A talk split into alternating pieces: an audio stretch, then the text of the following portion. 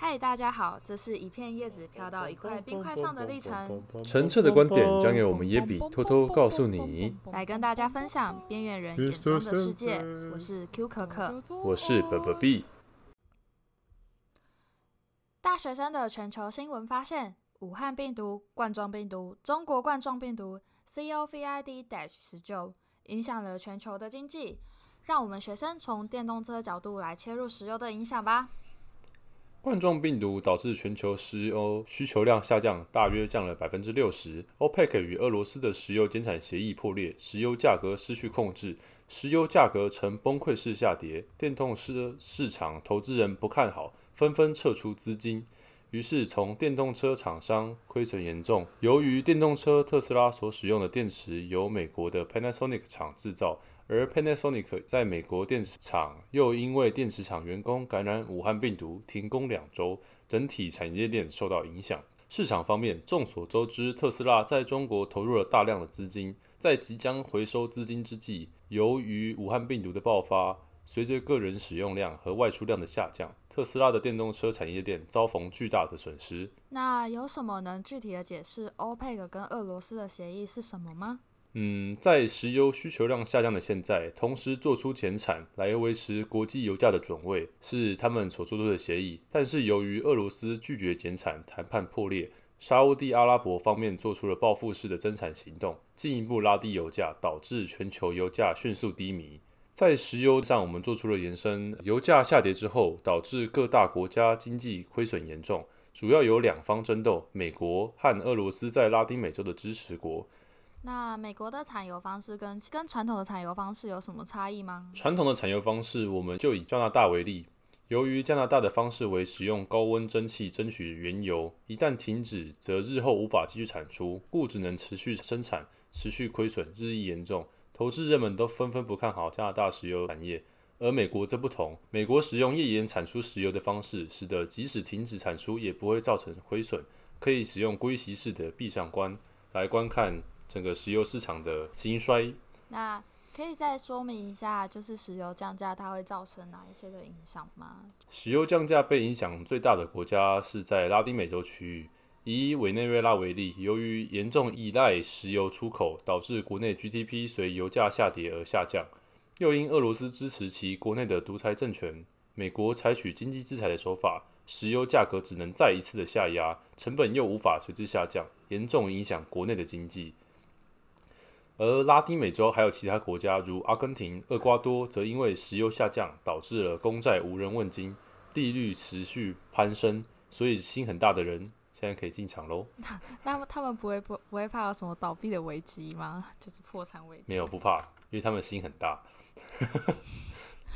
所以在总结以上的论述后，我们是不是可以认定说，电动车的市场会持续的低迷下去？我认为当然不会，电动车依然是未来趋势，只是可能不再是大家所认为的特斯拉的天下。因为遭逢此大变，特斯拉打击还是不可忽视的。传统车厂在电动车这方面可能将趁势而起，未来的电动车市场鬼迷莫测。可是，就是特斯拉，它现在市场，就是它是第一个开启电动车市场这一个厂商。那如果是之后电动车崛起的话，那它会维持在先置位吗？它算是第一个吃大饼的人，但是它的资金相对于传统车厂来讲就没有那么的丰富，而且它的车型或者是一些。工程师相关方面的东西也比特斯拉厂还要来的成熟许多。你说是传统车厂的技师们吗？技术？对对对对，因为毕竟特斯拉优于他们的地方，可以说只有电池管理模组，还有电池的一些技术。虽然这是一个蛮大的、蛮大的差距，但是他们现在也在急起直追，他们投入的资金也不比特斯拉还要少。就我现在接触到某一些产业，像是宾士啊，或者是宝马、Toyota 这些常见的车种，他们其实都也有在做自己的电动车。那只是现在大家都一直报道特斯拉。啊、如果以台湾来算，普遍上开特斯拉的车种其实没有到特别的显著。诶，会是台湾的市场太小吗？还是说？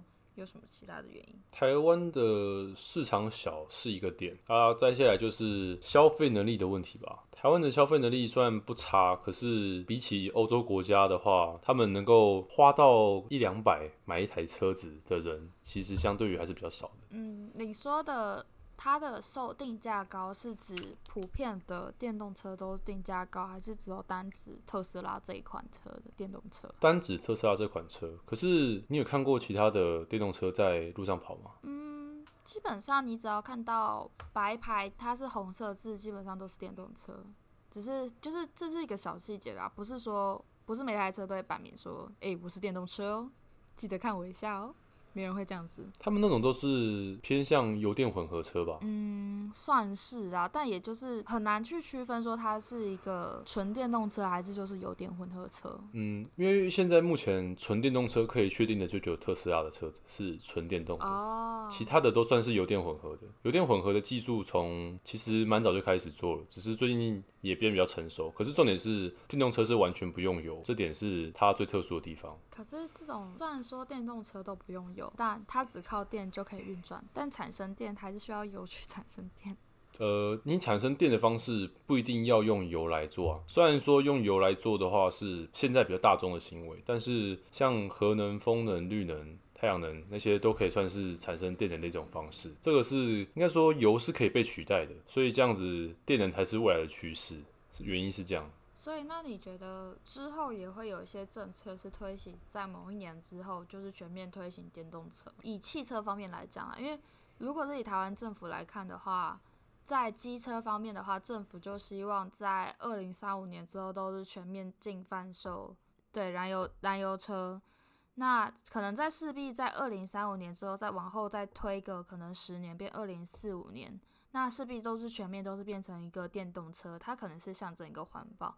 那在汽车上，它也会有跟进吗？会认为会跟进吗？还是说就是维持一个现状？这个势必一定得会跟进，因为毕竟全球的石油的量是固定的，到了那个时候，石油的产量已经不如现在。石油的价格一定没办法维持现在这么比较便宜的价，算是相对便宜的价格，所以到时候电动车一定是趋势，不是一种环保，而是必须，因为那时候石油可能是某种比较相对稀有的资源嘛，不确定，因为未来不确定会不会有需要用到大量石油的时候。那这次的国际新闻分享就到这边喽，拜。今天的野比结束喽，我们会不定期更新即将落幕的大学生活，请大家关注我们并且收听我们的节目。那大家下次见喽，拜拜。拜拜。